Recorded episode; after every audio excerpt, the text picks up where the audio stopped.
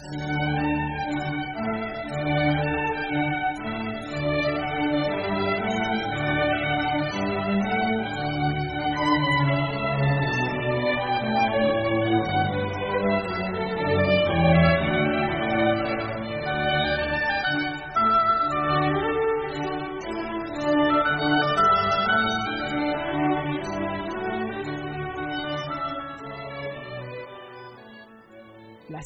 siguiente plática bíblica, titulada La familia bendecida 3, Buscando prioridades, está basada en el libro de Mateo, capítulo 6, versículo 33, y otras citas bíblicas. Y se celebró el 25 de junio del 2014 por el predicador Carlos Treviño del grupo Mateos 514.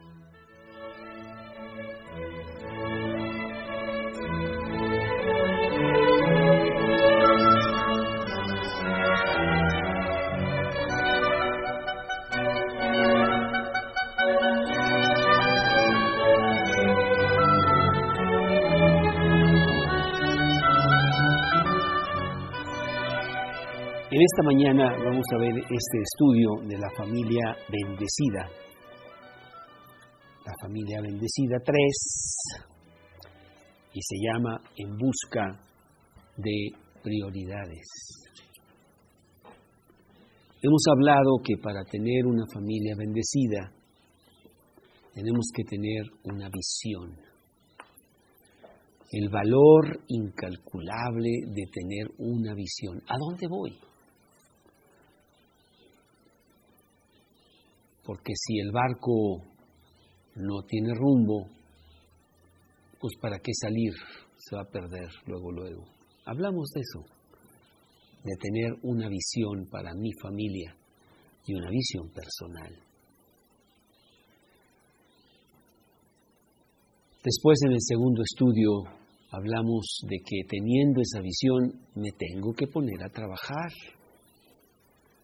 Necesito poner un buen fundamento para que mi casa esté bien construida y venga bendición. Eso lo vimos la semana pasada.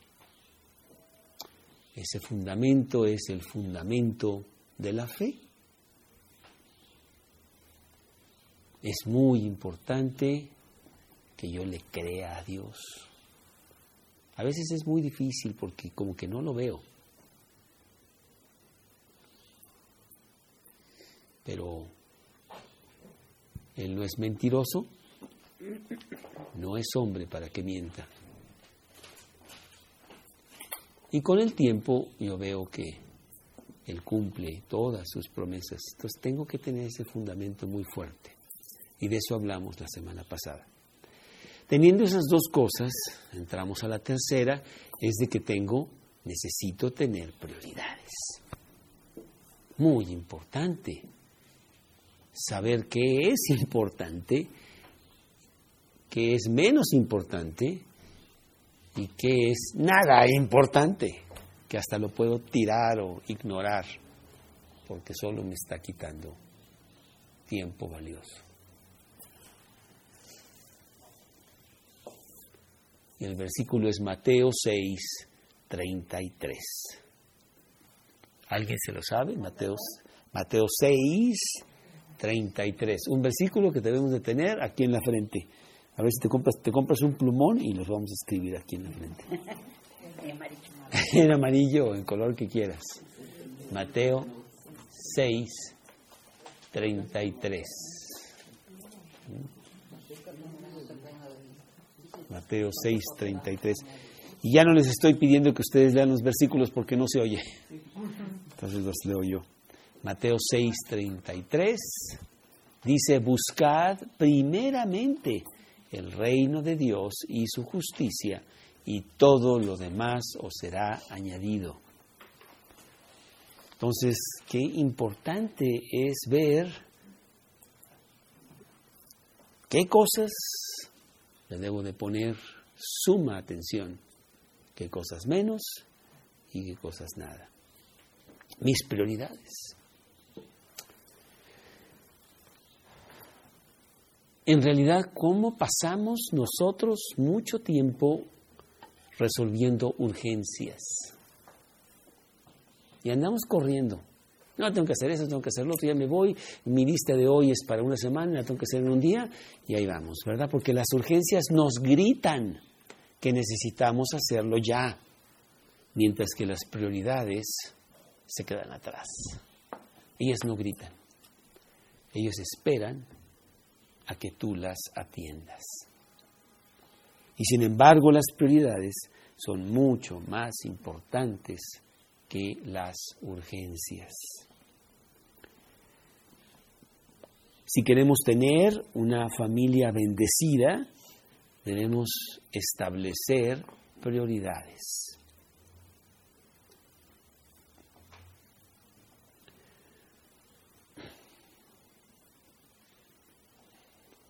Prioridades que nos uh, mantengan enfocados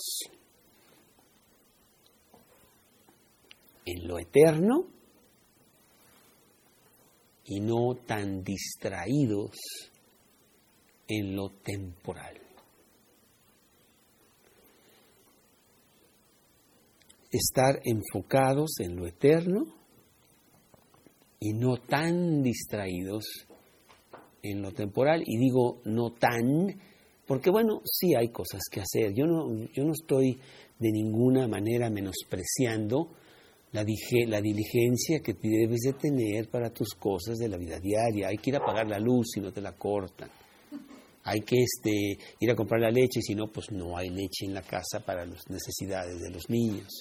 Y mil cosas más. Está bien, pero no es mi prioridad. Tengo que asegurarme de que tengo mis prioridades. Uno, dos, tres, cuatro. Todo se hace. Es cuestión de que yo me organice con el poder, el poder de Dios. Regularmente todo esto lo aprendemos a través de los fracasos, que me da una serie de golpes y me digo, ¿cómo me he desviado? Llevo un año en donde voy por el camino equivocado. Hace mucho que llegué a esta Y y no me fijé y me, fui por el camino equivocado y lo he transcurrido y tengo que regresarme porque andaba muy ocupado en lo temporal. Por eso la lectura de la Biblia es tan importante diario. Te, enfócate, te recuerda, oye, ¿qué estás haciendo? ¿Qué vas a hacer hoy? Ah, no, no, pues es cierto, Dios es número uno, etcétera. Si no, me comen las prioridades. No sé cómo sea tu lista diaria, pero regularmente es muy extensa tengo que hablar a esta persona, tengo que ir acá, tengo que hacer esto otro, tengo que arreglar no sé qué. Y, uh, si, si bien me va, voy a hacer como la mitad y voy a acabar a las 10 de la noche. Pues sí, pero ¿dónde están las prioridades? Muchos de nosotros nos tenemos que levantar más temprano y quitarle un poquito de tiempo al sueño porque mis prioridades tienen que estar bien fincadas antes que todo lo demás. Después de todo el problema que traigo hoy, al resolverlo mañana, un año después ya se me olvidó ni, ni que lo tenía. Pero no las prioridades. Se te olvidan las prioridades y acabas en muy lejos. Proverbios 24, 16. Vamos a ver cómo los errores, los fracasos, me hacen a veces despertar Proverbios 24, 16. Proverbios 24, 24, 16. Proverbios 24, 16 dice, porque siete veces cae el justo y vuelve a levantarse mas los impíos caerán en la maldad. Entonces no es que tú no cometas errores, no es que tú no te caigas. Claro que nos vamos a caer, pero no nos quedamos allí. Nos caemos y nos levantamos, y nos caemos y nos levantamos, y cada día nos caemos un poquito menos. Y Dios nos va enseñando. ¿Mm? Sí, nos tropezamos mucho, pero Dios nos levantará y nos hará mejores a través de esas experiencias. Entonces, si tú quieres tener una familia bendecida, si tú quieres edificar una familia que traiga gloria a Dios, toma tiempo de tus 24 horas. Necesitamos pues organizarnos de tal manera que tengamos tiempo para las cosas de mayor valor.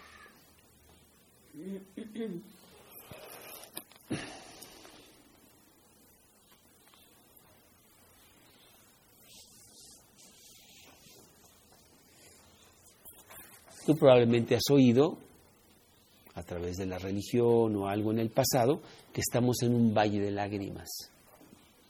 Y sí, sí, sí, o sea, la vida es difícil, ¿eh? Aquella persona que dijo, gracias a la vida que me ha dado tanto, se suicidó. Entonces no le dio tanto. ¿eh? La vida es una tómbola de luz y de colores. ¿Dónde? Yo veo enfermedad. No, hay que ser, yo sí lo veo realistamente, la vida es dura, la vida es esfuerzo, la vida es trabajo, la vida es levantarme todos los días y salir adelante. Afortunadamente tengo un Dios maravilloso que me da toda esa fuerza para hacerlo bien.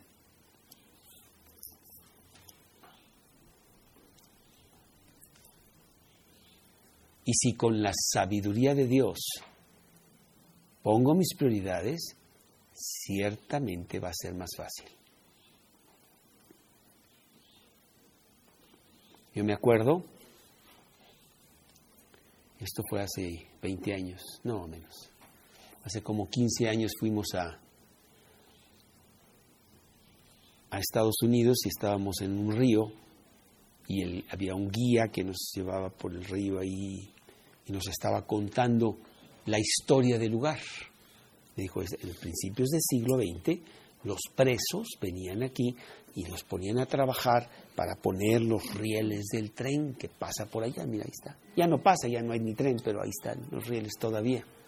Y en eso veo yo, y allí en la piedra está grabado, el camino del transgresor es duro. Y le digo, ¿y eso qué dice ahí? Dice, pues eran puros presos los que estaban ahí. Y uno de ellos puso eso. Proverbios, creo que es 13, algo así. El camino del transgresor es duro, es muy duro. Hay que, tienes que tener tus prioridades, tienes que poner bien tus cosas. El camino. A ver, 13, por ahí anda. 13, 15. ¿Sí? ¿No? ¿No? No. no, no lo es, pero mira, es muy fácil porque tenemos... Más el camino de los transgresores es duro. Ah, el camino de los transgresores es duro. Y bueno, que era, era un preso que evidentemente estaba leyendo la Biblia, ¿no? Entonces la vida es dura. El cristiano es realista. No, la vida no es fiesta, ¿eh? no, para nada. La vida es cáncer y la vida es enfermedad y la vida es tragedia y la vida son problemas y la vida es eh, pelear allá afuera con mil cosas que le pasan a la gente y todo. No, pero yo puedo hacerla una vida abundante con Dios. Salmos 121, 1. Salmos 121, 1. Vamos a ver qué dice Salmos 121, 1.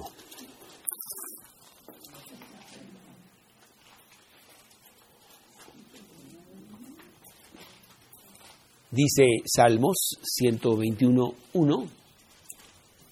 Alzaré mis ojos a los montes, ¿de dónde vendrá mi socorro? Mi socorro viene de Jehová que hizo los cielos y la tierra. La primera vez que yo oí este versículo fue en una conferencia que dio uno de los astronautas que fue a la Luna, que llevaban ya un carrito para, caminar y que no podían regresar a la Tierra, porque ya estaba fallando ahí uno de los mecanismos para que pudieran despegar de la Luna. Y ahí estaban atorados. Entonces, pues a lo mejor iban a tener que ser residencia en la Luna. y entonces él se, se acordó de ese versículo que lo, él hizo una decisión para Cristo en la Luna. ¿De dónde vendrá mi socorro? Miro, miro los montes y aquí hay una desolación completa. Y él recibió a Cristo en la luna. A mí me da mucha paz ver la naturaleza, ver los árboles. Ciertamente. Y ves la magnificencia de Dios y la mano de Dios en todas estas cosas. Qué Dios tan grande, cómo es posible que hay personas que dicen no hay Dios. Y bueno, ¿y, qué, ¿y esto qué? ¿Qué esto qué? ¿Vino de la evolución? ¿Vino por casualidad o, o qué? No, no. Dice la Biblia, dice el necio en su corazón, no hay Dios. Es un necio, ¿cómo crees? La firma de Dios. Eso no es Dios, pero es la firma de Dios. Ahí está, mírala, por todos lados. Y sí nos da paz. Nos da entendimiento de que hay alguien que está viéndonos, que nos está cuidando, que nos está protegiendo, que quiere algo importante para nosotros. Ya no nos sentimos totalmente solos y abandonados, para nada, ciertamente. Entonces, tú quieres una familia bendecida, necesitamos prioridades. Y vamos a ponerlas. Número uno, creo que no te tengo que decir cuál es la prioridad número uno, ¿verdad? Dios. Esa es mi prioridad número uno, Dios. Es mi prioridad número uno. Esa prioridad es sobre mi propia vida, sobre la vida de mi familia, sobre todo lo que soy y todo lo que tengo, porque si no tengo a Dios no tengo nada. Y si tengo a Dios lo tengo todo, así de sencillo. Y por eso viene ese versículo de Mateo 6:33, buscad primeramente el reino de Dios, todo lo demás os será añadido. ¿Eh? Juan 15:5 la última parte de Juan 15.5 dice, no lo busques, ya te lo voy a decir yo. Juan 15.5 dice, separados de mí, nada podéis hacer. Nada, nada. Estamos perdidos. Es apagar la lámpara en medio de tremenda oscuridad. ¿Y ahora para dónde me voy? No veo nada. Así es. Dios es esa lámpara que nos hace caminar con seguridad, porque vemos perfectamente el siguiente paso. Voy para allá, no hay problema, mira, tengo luz. Dios es nuestra más importante prioridad. Tiene que ser una prioridad personal, íntima relación con Dios. Tú, tú tienes que tener esa prioridad.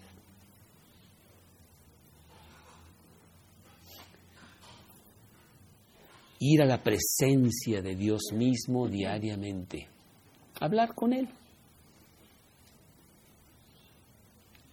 oír de Él, a ver qué te dice, hablar con Él y oír de Él, a ver qué te dice, a ver qué le dices tú. Y tú dices, oye, soy una persona muy ocupada, no necesitas mucho tiempo. Si tú, si tú realmente pasaras 15 minutos, fíjate, 15 minutos de todos 24 horas. Con Él, pero diario, tu vida sería increíblemente diferente. Aquí vengo, Señor, dame instrucciones para el día de hoy. A ver, vamos a ver qué me dice Dios. ¿En dónde estoy? Ah, estoy en Juan, Juan 20, a ver qué dice Juan 20. Ay, mira, ¿por qué me dice esto? Exactamente lo que necesitaba. Qué coincidencia que estar aquí Dios me está diciendo estas cosas. Ay, para Dios, gracias, lo necesitaba mucho. Vámonos. Salimos a la calle a hacer las cosas del día. Mi prioridad número uno, no puedo, no puedo no tomar esa medicina. Los días que yo no tengo esa prioridad, sí me va mal. Llevo 37 años con esa prioridad. Y sí le he puesto atención, ¿eh? porque no sé si tú sepas, pero yo soy un desastre. Soy un desastre. Entonces me tienen que tener cuidado. ¿Ya tomaste tu medicina, Carlos? Ah, ok, pásale. Si no, no, no. Fuera. Entonces yo tengo que tomar mi medicina. Esta es mi medicina. Medicina para mi cuerpo, refrigerio para mis huesos. Proverbios 3, 3, 8. ¿Qué es lo que tú estás memorizando, verdad, Boli? Proverbios 3, ¿no? ¿O no? Bueno, hay unas media fallita. Ok. Tenemos que regresar a Proverbios. Proverbios 3, 8. Porque será medicina a tu cuerpo y refrigerio para tus huesos. Ay, qué sabrosa la, la palabra de Dios. Agua fresca para mi alma. Cualquiera que bebiere de esta agua volverá a tener sed, el agua de la vida. Pero el que bebiere del agua que yo le daré no tendrá sed jamás, porque el agua que yo le daré será una fuente de agua que salte para vida eterna. Juan 4, 13 y 14. Jesús dice, el que tiene sed, venga a mí y beba. Juan 7, 37. Este es el agua, esta es la comida de mi alma.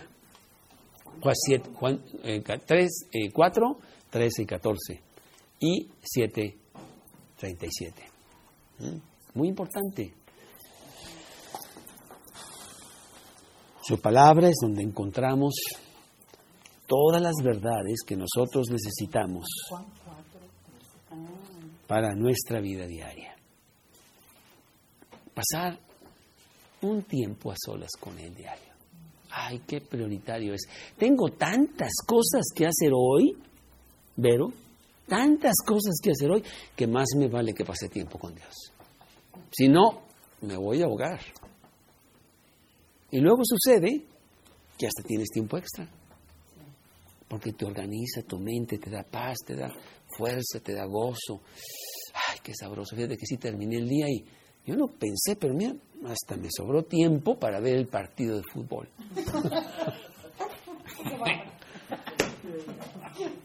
y no, y no, no pude estar con Dios porque tuve que ver el partido. Al revés, ¿no? Ese es el domingo.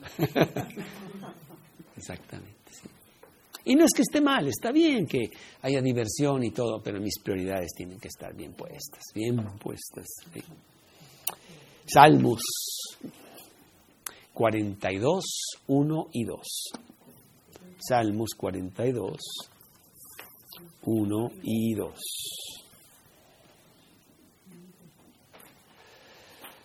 Salmos 42, 1 y 2.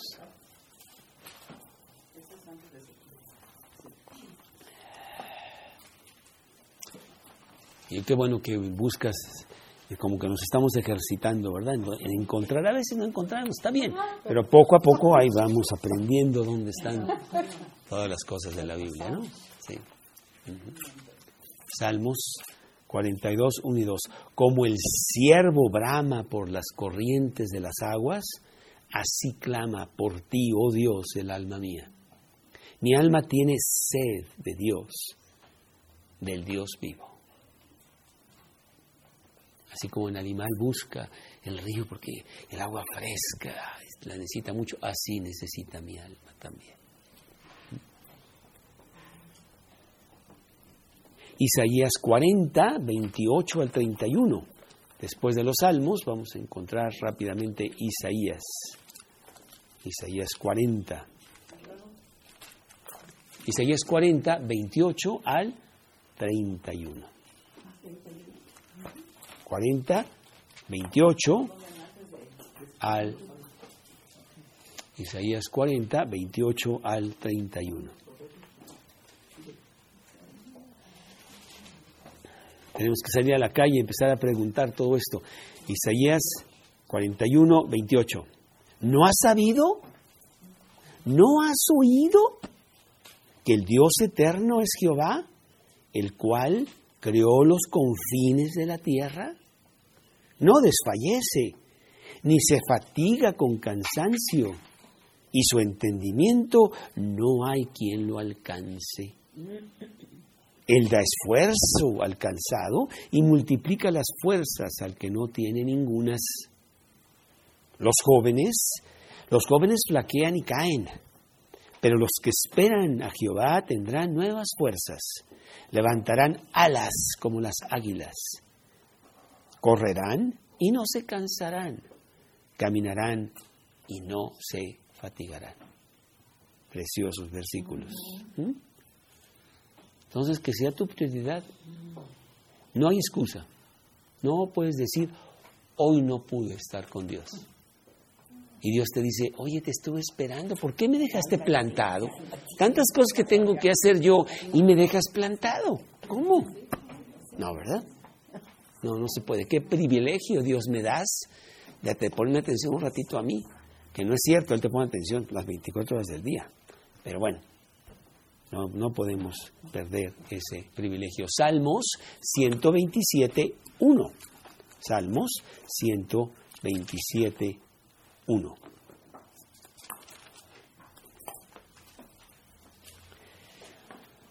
Salmos 127, 1. Si Jehová no edificare la casa, en vano trabajan los que la edifican. Si Jehová no guardare la ciudad, en vano vela la guardia. Así de sencillo. Entonces, bueno, pues ahí tenemos la prioridad número uno. Sobre todas las cosas, necesitamos guardar bien ese gran tesoro que es mi tiempo diario con Dios. Número dos, ¿cuál, es, cuál será mi segunda prioridad? Mi segunda prioridad es el compañero o compañera que Dios me ha dado para mi vida. Esa es mi prioridad. Gracias a Dios que no estoy solo, gracias a Dios que no estoy sola, abandonada y totalmente en la vida. No, tengo un compañero, tengo una compañera que se preocupa, que, que me busca, que estamos juntos, que lloramos juntos, que gozamos juntos, que vamos caminando de la mano juntos a través de este valle de lágrimas. ¿Sí? La pareja es una prioridad muy, muy, muy importante, que aparte de Dios es nuestra prioridad más importante. No lo vemos así, pero sí lo es, y como hemos estado ya viendo todos estos estudios. Bueno, a lo mejor tú dices, bueno, yo no tengo pareja en este momento, esto, lo otro, pero vas aprendiendo que esta es una prioridad. Una persona de Costa Rica me dijo, ¿para qué tomo esos estudios? Ya me he divorciado dos veces. ya no me voy a meter más en estos líos, así, me dijo. ¿eh? Y le dije, bueno, pues para que le enseñes a tus hijos que no caigan en el mismo pozo, ¿verdad? sí, claro. Sí, tu pareja es muy, muy importante. Y nos acordamos de ese versículo que hemos estado citando, Génesis 2.24. Génesis 2.24. Dejará el hombre y su casa y se unirá a su mujer y serán una sola carne. ¿Ah? Génesis 2.24. Y aquí la palabra muy importante dice, dejará el hombre a su padre y a su madre y se unirá a su mujer y serán una sola carne.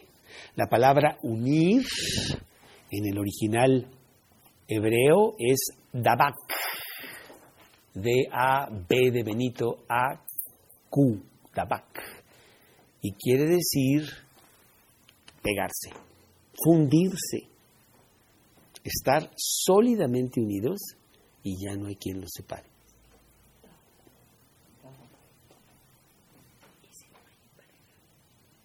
No importa, de todas maneras los principios ahí están para que tú los pases a tu hijo.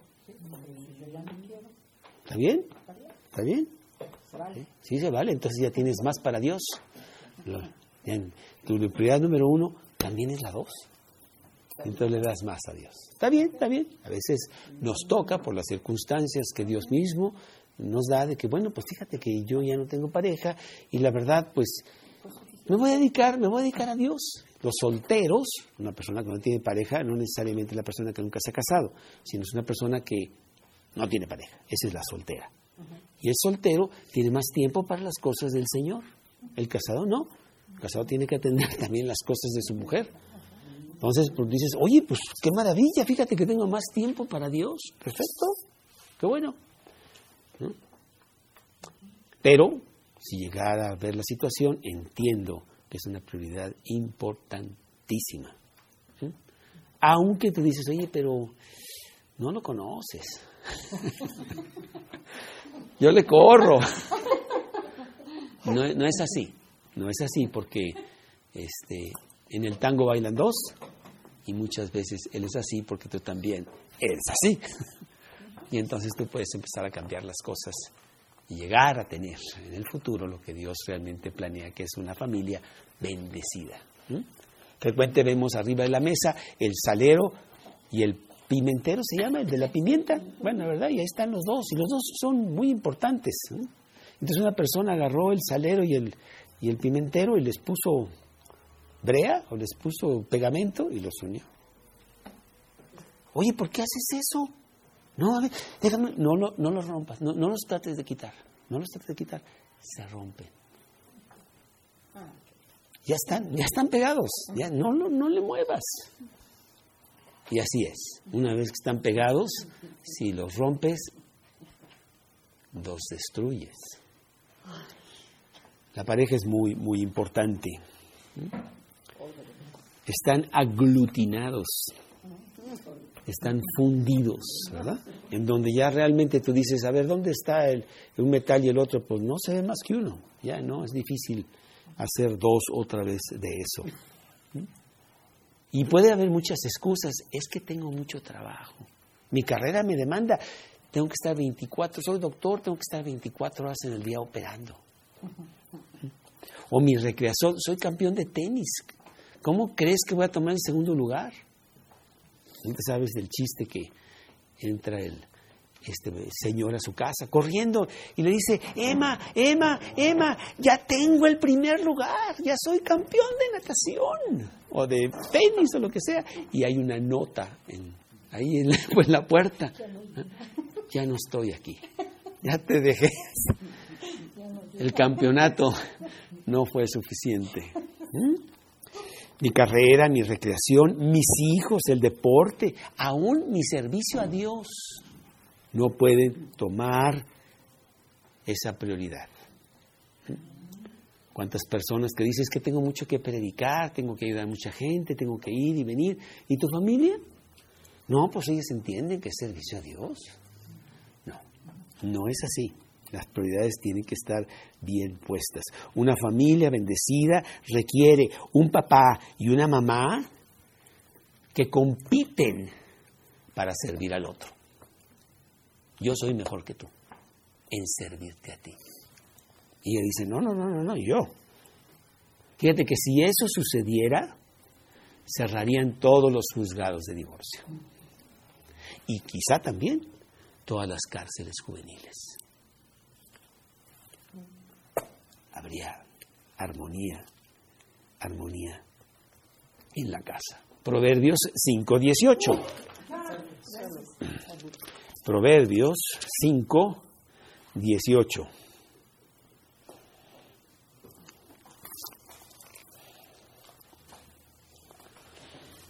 Proverbios 5, 18.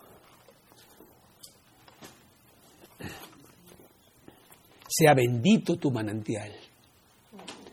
Alégrate con la mujer de tu juventud. Como sierva amada y graciosa Gacela, sus caricias te satisfagan en todo, en todo tiempo, y en su amor recréate siempre. Como siempre me ha gustado muchísimo encontrar estas parejas que tienen 50 y 60 y 70 años de casados de la mano. Y cómo son grandes amigos, compañeros, para pasar los últimos años de su vida. Qué maravilloso. Bueno, solamente lo encuentro en las familias cristianas, pero sí los he conocido. Yo digo, yo quiero eso. Yo quiero que cuando ya llegue a la vejez, allá, de muchos años, pues la pueda pasar con mi mujer, ¿verdad? Ya solos, porque ya los hijos ya se casaron y no sé qué, y está bien, no hay problema. Que ellos vean la estructura, la solidez de esta casa para que ellos también tengan lo mismo. Entonces, prioridad número dos, la pareja. Efesios 5:33. Efesios 5:33. ¿5.33?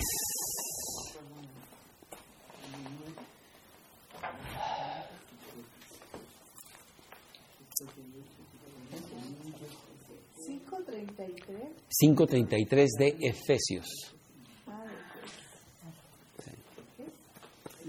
Efesios 5.33. No, ya te pasaste.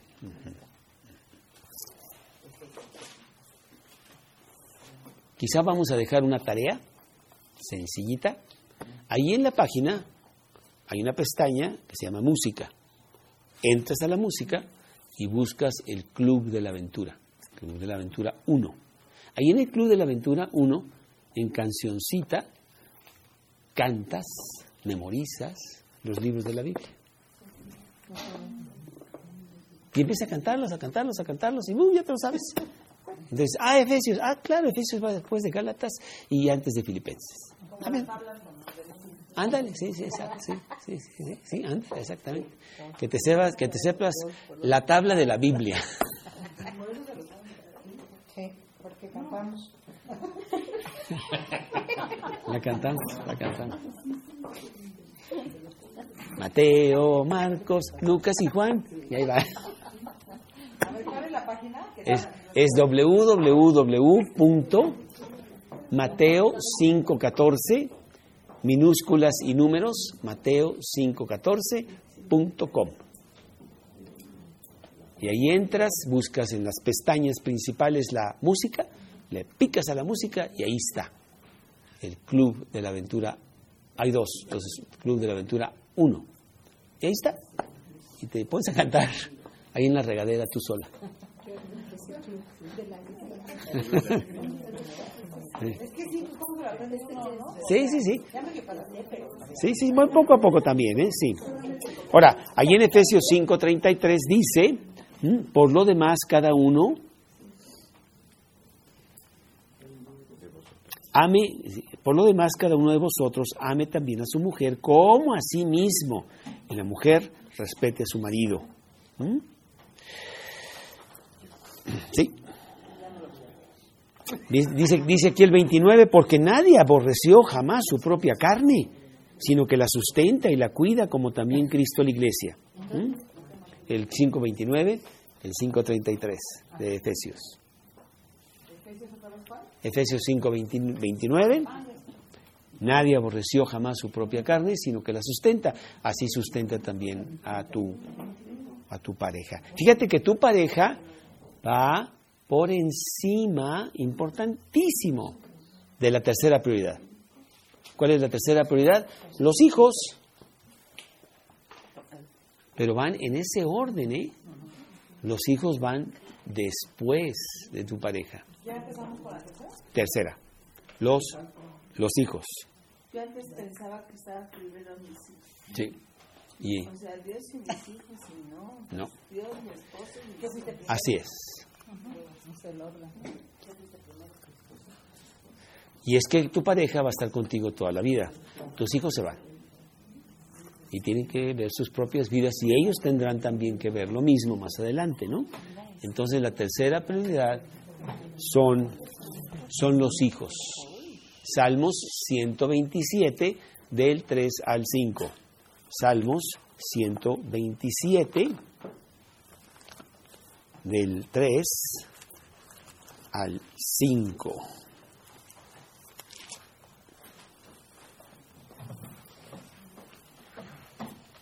Salmo 127, 3 al 5. Ya vemos, sí. He aquí, herencia de Jehová son los hijos, cosa de estima el fruto del vientre. Como saetas en mano del valiente, así son los hijos habidos en la juventud. Bienaventurado el hombre que llenó su aljaba de ellos, no será avergonzado cuando hable con los enemigos en la puerta. Hace unas semanas eh, fue mi cumpleaños y mis hijos me regalaron una corbata pintada por ellos. Y la, corbata tiene cinco flechas. Y abajo dice, feliz cumpleaños de tus flechas.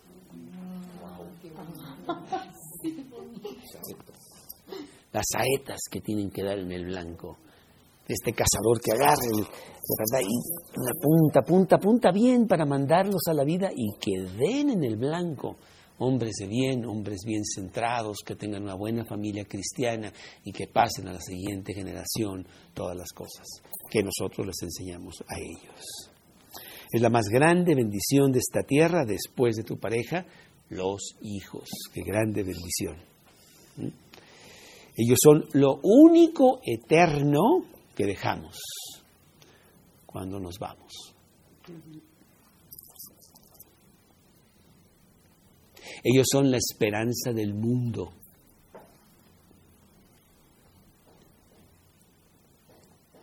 Ellos son los líderes del mañana. Nuestra herencia.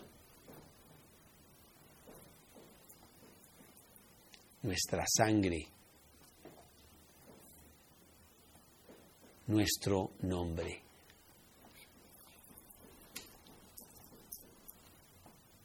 Muy importante pasar la estafeta, ¿verdad? Bien, a la siguiente generación. Y en realidad, pues si tú ves tus prioridades, tú dices, mira, el trabajo, a lo mejor me corren. Eso puede reemplazarse. Las posiciones pueden cambiarse o se tiran, se hacen viejas. El dinero se esfuma, la fama se extingue, la salud se acaba, la juventud se desvanece. El placer es momentáneo. Pero los hijos son eternos. Y Dios ha puesto a tu cargo ese maravilloso regalo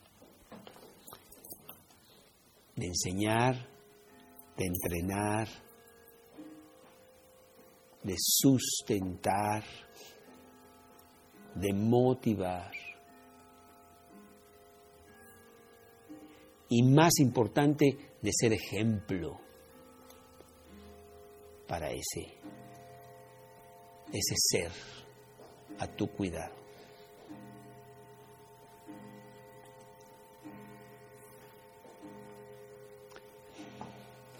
Proverbios 2, Proverbios 2, del 1 al 5. Proverbios 2, del 1 al al 5. Proverbios 2 del 1 al 5. Hijo mío, si recibes mis palabras y mis mandamientos guardares dentro de ti, haciendo estar atento tu oído a la sabiduría, si inclinares tu corazón a la prudencia, si clamares a la inteligencia, y a la prudencia dieres tu voz? Si como a la plata la buscares y la escudriñares como a tesoros, entonces entenderás el temor de Jehová y hallarás el conocimiento de Dios. Esta mañana yo estaba con mis hijos y no estaba tratando de regañarlos, estaba tratando de pasarles un comentario Ustedes piensan que somos muy duros con ustedes. Se levantan a las 8 de la mañana. Pobrecitos. Tienen que hacer sus tareas. Qué terrible. Papá, ¿cómo qué cruel eres? Pero no saben el valor de todo esto hasta que más adelante lo vean. Es muy importante que tengan esto. Atiende lo que dice tu padre, atiende lo que dice tu madre. Más adelante lo entenderás en todo su valor. Y nosotros lo tenemos como prioridad. Oye, ¿pasas mucho tiempo con los niños? Sí. Uh, sí. Es mi prioridad, ¿cómo crees? Oye, no, va a haber un campeonato en La Paz, hay que ir al Masters de natación. Vamos, ¿a dónde? ¿A La Paz? Oye, yo tengo cinco hijos que cuidar, ¿cómo que a La Paz? A menos de que me los lleve, ¿verdad? Que no tengo dinero para eso. No tengo tiempo. Iré aquí al asturiano, no sé qué, cuatro horas. Pero todos cinco o seis días, no, no, tengo, no, yo tengo otra prioridad mucho más importante. Ni el deporte, ni mi trabajo, ni mis placeres, ni mi gratificación personal pueden quitarme eso. No, es realmente importante. No hay más grande llamado que el ser padre o madre. Importantísimo.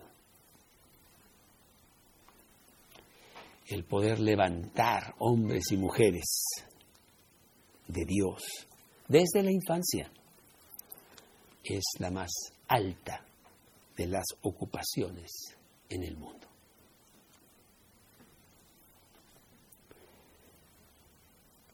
Ninguna otra ocupación puede compararse con la importancia de formar almas para que sean soldados de Cristo.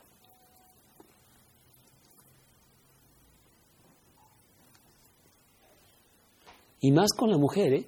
Ahorita vamos a ver en otras prioridades. Ella sabe, ella a veces menosprecia su trabajo. Ay, me tengo que quedar en la casa, lidiar con estos niños. Claro, tú te vas allá, ¿verdad? A comer con el cliente, padrísimo, a no sé qué restaurante. Y yo aquí me quedo. Cuidando estos. Lavando los trastes. La más alta de las ocupaciones, forjando corazones, escribiendo la historia del futuro desde ahora. Está en tus manos. Tú estás moldeando ese líder del futuro. ¿No? Importantísimo trabajo. Bueno, Satanás sabe esto, lo sabe muy bien. Y es un experto en minimizar la importancia de este llamado. Y distraernos con mil urgencias, mil urgencias, en lugar de ponerle atención a los hijos. Satanás sabe que está a una generación de que se extinga el cristianismo, a una. Porque si tú no pasas lo correcto, la siguiente ya no hay nada. Dios no tiene nietos. Tiene hijos, pero no tiene nietos. Entonces es importantísimo que yo pase esto bien para que ellos lo pasen bien, para que ellos lo pasen bien. Satanás sabe eso. Y tiene tantas distracciones. Yo difícilmente me meto a una cosa que se llama el Facebook. Pero ahí las veo ustedes ahí de vez en cuando. Pero yo me meto muy poco. Y yo digo, ¿de dónde tienen tanto tiempo? Y meten el póster de no sé qué y la foto de no sé quién. Y estoy comiendo aquí con, con Juanita. Eh, la nieve estuvo muy rica. ¿no? Se llenan las bocas. Y la foto del plato. Mi hijo, ah, no sé dónde está. Eh, Ahorita, ahorita déjame acabar, ahorita lo voy a ver, lo voy a buscar. No, terrible. ¿eh? Lo voy a buscar en el Face, porque él también, ahí está. Uf, sí, sí es que, qué terrible es esa cosa, ¿eh? terrible. Mis hijos ahora tienen su, pero están lo más que podemos controlados.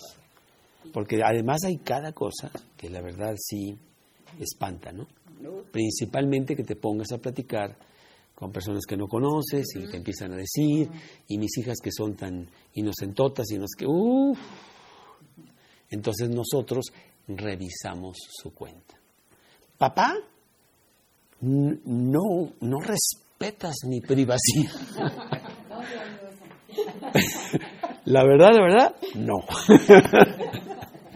Una directora de la escuela nos decía que cuando los hijos se fueran a la escuela, sí nos metiéramos a buscar sus cosas, Sí. porque era importante que sepamos lo que están haciendo. A lo mejor no directamente confrontarlos, pero sí que sepamos lo que están. Es muy importante que sepamos dónde están nuestros hijos, hoy más que nunca. Hoy más que nunca. Yo cuando tenía 15 y 16 años, pues de vez en cuando ahí en Sambors, ahí está la revista, no sé qué, y bueno, le puedes echar una ojeada. Pero ya irte a ver una película, no sé qué, no sé cuánto, tenías que ir al centro. Y te arriesgabas hasta con la vida. Y tú decías, no, yo no voy a ir, no, que voy a bueno, Hoy, hoy ahí en el Face y en el otro, y en el- nomás le picas ahí, no, no estamos. Terrible la cosa, terrible la cosa. Y podemos destruir lo que tanto estamos tratando de edificar y lo destruimos tan fácilmente al no ponerle atención a nuestros propios hijos. Satanás sabe esto y se mete por ahí. No, pues ¿qué, qué tiene de malo? Es entretenimiento, es ver una película, es este andar con los amigos, es ir a una fiestecita. El otro día mi hijo, me- le di- mi hija, oye, está malo, está mal ir a una fiesta. ¿Qué vas a hacer ahí? Pues, este, ¿te, qui- te quieres ir a be- besuquear ahí con no sé quién? Ay, no, ¿cómo crees? ¿O quieres ver a otros? No, para nada. Entonces, ¿qué va a ser la fiesta? Ay, pues no sé. Mejor vete a nadar, ¿verdad? Ah, sí, cierto, tengo entrenamiento mañana a las 7 de la mañana. Ya, se acabó el tema, ¿no? ¿Eh? Poco a poco. Y no sé, porque después vienen otras cosas, pero hay que estar ahí. Entonces, hay que estar muy pegado con los hijos. Y que ellos vean, ah, las cosas tuyas me son muy importantes a mí, ¿en qué te ayudo? Ayer fui a nadar con mi hijo, estamos tratando de que haya unos cambios en su estilo y no sé qué. Ahí estaba yo con él, y yo en el agua también metido. Y que el brazo y que no sé qué, y que no sé cuánto, una clínica que tuvo ahí con mi entrenador, y no sé qué. Echándole porras. Bueno, mi papá está aquí. A él le importa lo que yo hago. Muy, muy importante. Sí, los hijos son desafiantes, frustrante a veces la situación, muy presionante, de mucha presión, pero un glorioso trabajo que yo no cambio por nada. Oye, ¿y haces de chofer? Uf, soy experto chofer. Buenísimo. El domingo tuve que ir tres veces a la alberca, dos veces al club. Porque uno estaba jugando fútbol, el otro tenía partido de tenis y los otros competencia de natación. ¿eh? Afortunadamente me llevo algo para el radio para ir oyendo y, este, y así paso mi tiempo. Mi pobre coche sí se queja, oye, oye ¿cuántos kilómetros hoy? no importa. Tercera prioridad son mis hijos, después de mi esposa y después de Dios. Número cuatro, número cuatro. La cuarta prioridad es la provisión. Provisión. Necesito proveer para mi familia. No, la tres fue los hijos. La dos fue la esposa. La uno fue Dios. La cuatro es la provisión. Primera de Timoteo 5.8. Primera de Timoteo 5.8.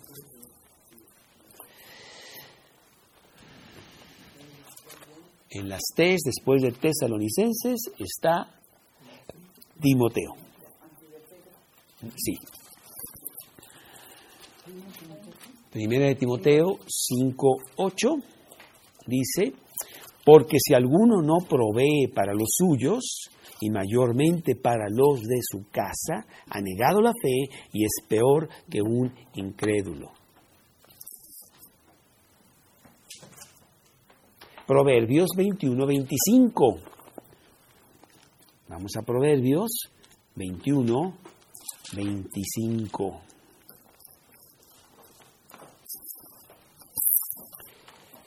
El deseo del perezoso lo mata, porque sus manos no quieren trabajar. ¿No? ¿Cómo que pereza? ¿Cómo que no? Claro que hay que proveer, es una prioridad. Proverbios 22, 29. Proverbios 22, 29. ¿Has visto hombre solícito en su trabajo?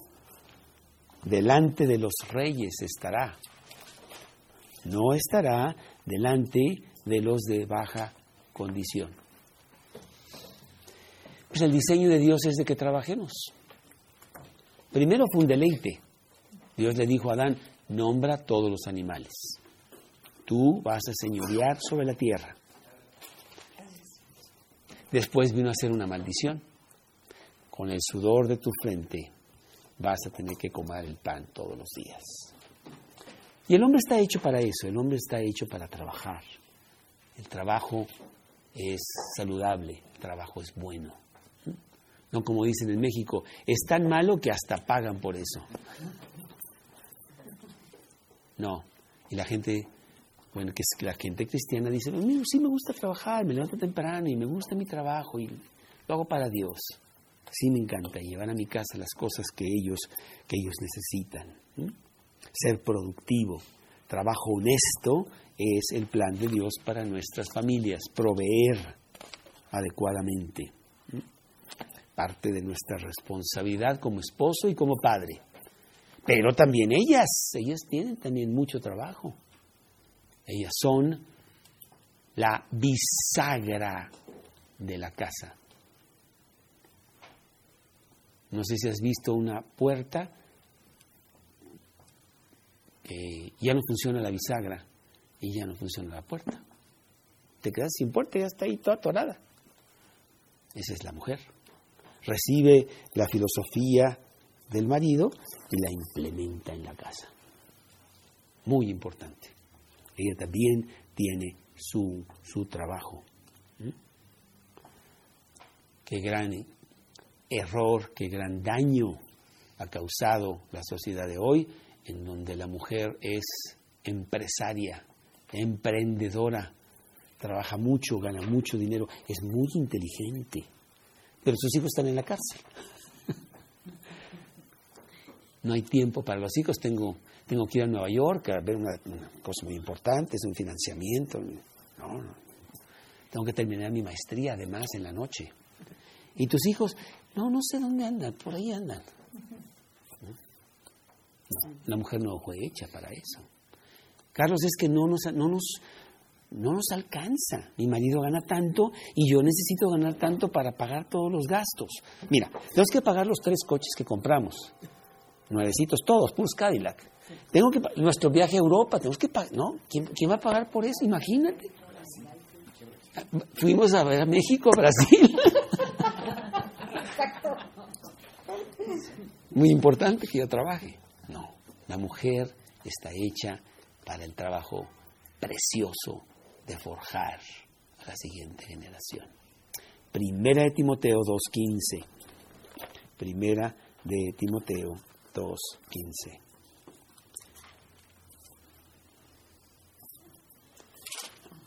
Primera de Timoteo 2.15. Y podemos poner desde el 14, 14 y 15 de Primera de Timoteo 2.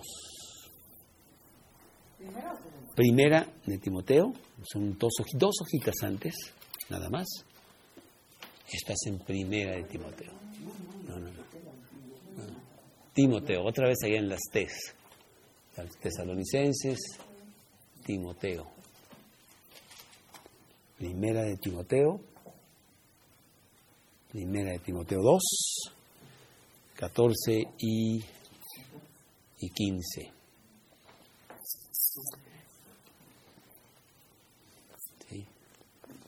Ahí está, primera de Timoteo 2, 14 y 15, dice, y Adán no fue engañado, sino que la mujer, siendo engañada, incurrió en transgresión, pero se salvará, engendrando hijos, si permaneciere en fe, amor y santificación con modestia. Se salvará. ¿De qué se salva? De las broncas de la vida. No estamos hablando de salvación eterna, aquí se, se meten muchos líos. La mujer necesita que su marido es el que vaya a pelearse allá afuera. Ella se queda en su casa con ese don que Dios le dio maternal, ella saca adelante a los hijos. Y debe estar en la casa. Y si tienes que vender uno de los Cadillacs, pues ni modo, o sea, será un gran sacrificio, pero te quedan dos todavía. Y dices, no, mis hijos son más importantes, aunque tenga que bajar de nivel económico, porque estoy en algo mucho más prioritario. Entonces, número cuatro es la provisión del papel del hombre y la mujer, y los dos trabajando juntos. Tampoco es, este es mi dinero y este es tu dinero, como muchas veces dice Mina. Este es mi dinero y el tuyo es nuestro dinero. ¿Verdad? Es una buena matemáticas, es fácil, matemáticas elemental. Así es, así es. No, no, todo es de los dos, y los- lo, lo administran juntos, lo planean juntos, lo sacan adelante y van sacando esa casa edificada sobre la roca juntos, con la prioridad número cuatro. Número cinco, porque si hay otra prioridad, ya nos estamos extendiendo mucho, pero viene otra prioridad muy importante, es mi servicio a Dios. Una prioridad importantísima también. Yo quiero servir a Dios. Yo quiero ser predicador y predicadora. Yo quiero hablar a la gente de Cristo. Pobrecitos, no saben. Alguien les tiene que ir a decir, yo les voy a decir. Yo voy a desayunar con esta persona, yo voy a ir a decirle a los otros, y con mi marido vamos a ir a cenar con no sé quién, y les vamos a hablar de Cristo. Muy importante, servicio a Dios, pero en el debido orden. No puedo decir, no, es que es muy importante Dios, Dios es primero, ¿eh? Y mis hijos, pues a ver cómo se las arreglan. No, no, no, tampoco. Hay un orden. Y ese es número cinco, en mi servicio a Dios. Tampoco idolatrar tanto a la familia que nunca tienes tiempo para servir a Dios. No, Carlos, estoy muy ocupado. ¿Sabes cuántos hijos tengo? ¿Y sabes cómo son tan desobedientes, tan berrinchudos y, bueno, gobiernan la casa totalmente? ¿Verdad? Tenemos prioridades bien puestas. Y cada quien en el lugar donde Dios lo puso. Hay personas que predican la palabra de Dios de tiempo completo, eso es lo que hacen. Y otros de tiempo parcial. Y la mujer ayuda y todos sirven, todos sirven a Dios, todos. Todos son real sacerdocio, nación santa, pueblo adquirido por Dios, para anunciar las virtudes de aquel que os llamó de las tinieblas a su luz admirable. 1 de Pedro 2.9. Todos. Ahora, algunos sí van a predicar de tiempo completo. Yo así lo decidí. Pagué el precio. Sí había negocios muy sabrosos. Y dije, no, ya me, ya me contraté con otra persona. Perdón, ya no puedo trabajar para ti. Pero paga mucho más, ¿eh? muchísimo más. Depósitos eternos. No, no hay comparación. Pero pude haber sido muy exitoso en otras cosas. Decidí que no. Decidí mejor servir a Dios. Estoy muy contento con ello. Y ese debe ser nuestro anhelo, servir a Dios. Claro que hay requerimientos. Si sirves a Dios, pues eres un modelo, ¿eh? Abusado, porque la gente te sigue a ti. No puedo llegar borracho aquí el miércoles en la mañana, ¿verdad? Van a decir, oye, ¿ese es el estudio del día de hoy o qué? Exacto. Sí, sí, predicamos en la cantina, pero no nos encantinamos. ¿no? ¿Verdad? Primera de Timoteo 3.1. Primera de Timoteo 3.1. Primera de Timoteo 3.1. Palabra fiel y digna de ser palabra fiel. Si alguno anhela obispado, buena obra desea. Obispado quiere decir ser supervisor, ser el líder de las ovejas.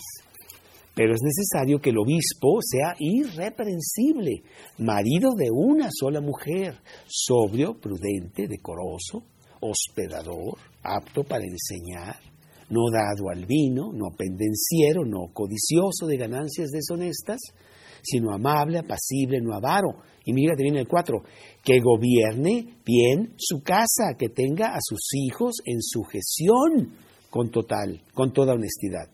Pues el que no sabe gobernar su propia casa, ¿cómo cuidará de la iglesia de Dios? No un neófito, no sea quien manoseándose caiga en la condenación del diablo. Sí, sí, hay muchos requerimientos, ¿no? Está bien. Pero primero, fíjate como dice que primero tengo que tener mi casa en orden, después ponerme a predicar, no al revés. Hay un gran predicador en Estados Unidos que pues fue amigo de todos los presidentes del siglo XX y, y ha predicado muchísimo en todos los estadios y no sé cuánto y no sé qué. Y entonces allá por los 60 se le subió un poco y le estaba diciendo a la gente que, que se metiera a la política y que tratara de ser el presidente de Estados Unidos. Y tenía mucha popularidad. Y entonces su mujer, con mucha sabiduría, le dijo, yo me casé con un predicador. Yo me voy a morir con ese predicador. Si tú quieres ser presidente de Estados Unidos, me divorcio de ti. Y entonces te arruino tu reputación y se acaba, se acaba el problema y ya. No, Señor.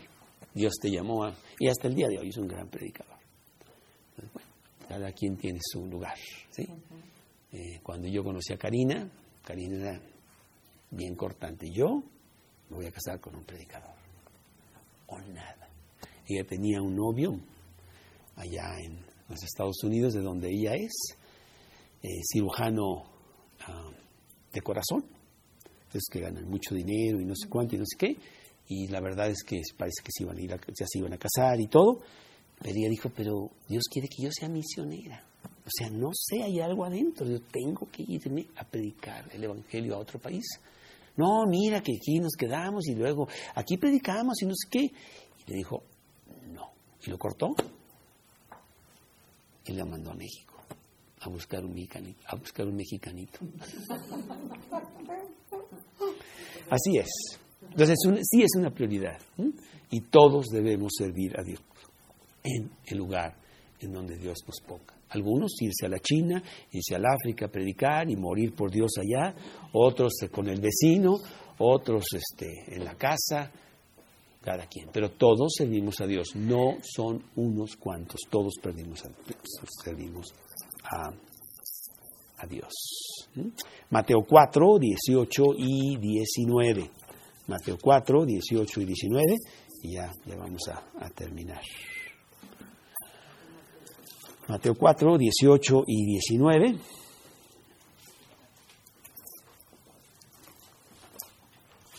Y les dijo, Mateo 4, 18 y 19. Andando Jesús junto al mar de Galilea, vio a dos hermanos, Simón, llamado Pedro, y Andrés su hermano, que echaban la red en el mar, en el mar, porque eran pescadores.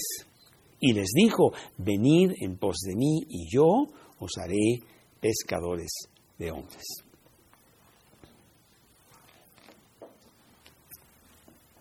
Hay un gran enemigo para estas cinco prioridades que se llama gratificación personal. Primero soy yo y después soy yo y el último soy yo. Y eso destruye tu vida. No, no, no. La gratificación personal es todo lo que me gusta a mí. A mí me gustan las carreras de coches, a mí me gusta irme a Brasil. Ahí nos vemos, vieja. Voy a Brasil y, y- y al rato vengo. Y deja todo tirado aquí, ¿verdad? ¿No? No, no, no, no se puede. Entonces la gratificación personal es un gran enemigo del verdadero éxito y felicidad en tu vida. Hay otras cosas que pueden ser importantes, como el fútbol, los deportes, o el ajedrez, o estudio, estudiar alemán. Yo estoy estudiando alemán. No me entra para nada, pero lo estoy estudiando.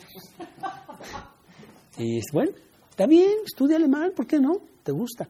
Pero no puede tener una prioridad extrema. Pues, ¿Qué te pasa? ¿Dónde andas? Y eso lo tenemos bien claro. Tú tienes estas prioridades y tendrás una familia bendecida. y la sigues diario, diario, diario, diario. No es, tú no construyes una casa en un día. Ahorita están construyendo una casa al otro lado de la mía y llevan meses y todavía está todo tirado ahí y van a estar ahí muchos meses. Y así es la vida de nosotros también. Les voy a poner un ladrillo hoy, otro ladrillo mañana. Y así día tras día, año tras año y edificar un verdadero palacio para Dios con mis prioridades bien puestas. Una familia bendecida, un hombre y una mujer que deciden unirse para edificar la obra de Dios en la tierra con su propio testimonio. Señores, ¿quieren conocer a Dios? Es muy fácil, pues vean mi casa, con todos sus errores y con todo lo que quieran. Aquí servimos a Dios. Con una Biblia abierta, una Biblia que aplicamos diariamente. Eso no es lo que predica el mundo. El mundo predica el yo. Cómprate un coche, vete a París, este, tienes que ir a, eh, tienes que ser, yo soy todo palacio, ¿no? Totalmente, totalmente palacio, etcétera. No, no, no. Hay veces veo a las personas que ya traen su porche, porque ahora hay porches por todos lados, ¿no? Y yo digo, déjame ver, somos siete, ¿Cómo ¿Dónde los, ¿Dónde los meto? Si a veces uno solo no cabe en estos coches. No, no. Y no, no, no hay tiempo para eso. Hay cosas muchísimo más importantes y más satisfactorias. El ver como una pareja ya está bien y salen adelante y están predicando para Cristo. Y, ¡Wow! Maravilloso, realmente, ¿no? Muy bien. Pues este es el estudio de buscando prioridades en la familia de Dios. Y la semana entrante vamos a ver el siguiente que se llama el autor de la autoridad. En tu casa. ¿Quién es él? Manda más en tu casa. El autor de la autoridad. Realmente muy bonito qué gran esperanza nos da todo esto, de decir, pues a lo mejor he hecho las cosas mal, pero voy a empezar y las vamos a hacer bien. Aquí está una película que a lo mejor podemos ver juntos. Lo que no me gusta quitarle, robarle a los estudios. Se llama Reto de Valientes, que algunos de ustedes a lo mejor ya la vieron. Y es precisamente estas personas que quieren tener esas prioridades. Y es un reto de valientes, porque solo los valientes lo hacen. Los valientes para Dios. Vamos a hablar. Señor, te damos muchas gracias por darnos estos principios tan maravillosos para tener una vida abundante aquí en la tierra, una vida de gran satisfacción, de grandes logros, de grandes resultados para ti, Señor, para ser siervos fieles y que mucha gente pueda observar lo que hacemos y que finalmente vengan de las tinieblas a la luz, vengan a conocer a Jesús y que puedan tener lo mismo. En un mundo que se está cayendo, que se está desmenuzando, destruido, que va a mil por hora en sentido contrario. Permítenos que Hablemos con mucha gente y les digamos que el camino está equivocado, que el camino es Cristo. Yo soy el camino, dice Jesús. No hay otro, es Él el camino. Y pues te pido por las personas que no pudieron asistir en esta mañana, que las cuides, que oigan este mensaje ahí en, en la página y que pues no se lo pierdan y también aprendan mucho de estas maravillosas enseñanzas. Y te lo pedimos en el nombre de Cristo Jesús. Amén.